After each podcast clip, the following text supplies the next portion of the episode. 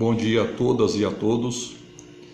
Com o advento da internet e principalmente agora nessa pandemia, verificou-se, estamos verificando que muitos trabalhos podem ser feitos perfeitamente de casa, se utilizando do computador.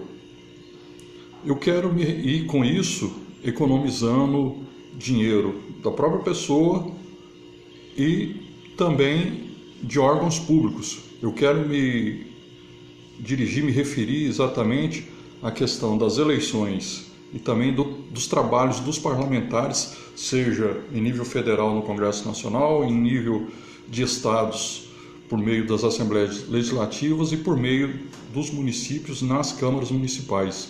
Em termos de eleição, é tranquilamente possível a pessoa sem sair de casa votar, seja, por exemplo, igual nesse ano aqui no Brasil, eleições para prefeito, vereadores, em 2022 eleição, eleições para presidente, governadores, senadores, deputados federais e deputados estaduais.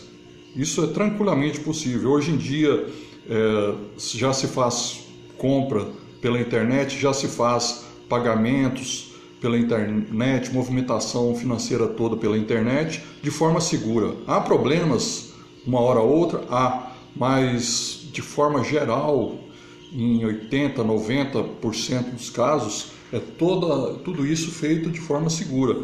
Então, da mesma forma, por que não se fazer eleições através do computador, sem ter a necessidade de se gastar combustível, dinheiro com ônibus, é, para ir aos locais de votação de forma presencial. Da mesma forma como a gente está vendo hoje em dia, com a pandemia, todos os parlamentares no Brasil, seja em nível de Congresso Nacional, de assembleias legislativas e câmaras municipais, estão votando os seus respectivos projetos de leis nas suas casas parlamentares via videoconferência. Né?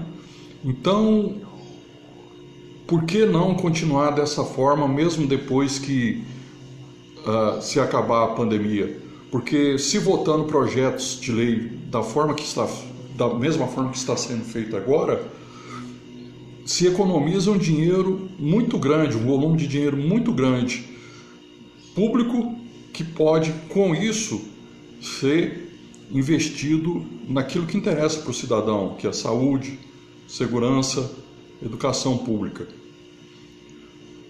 Se fosse feito dessa, desse jeito, e é possível ser feito, os parlamentares não precisariam gastar dinheiro, não, não haveria necessidade de se passar numerários para os parlamentares viajarem ou se deslocarem na mesma cidade via avião, ônibus, carro.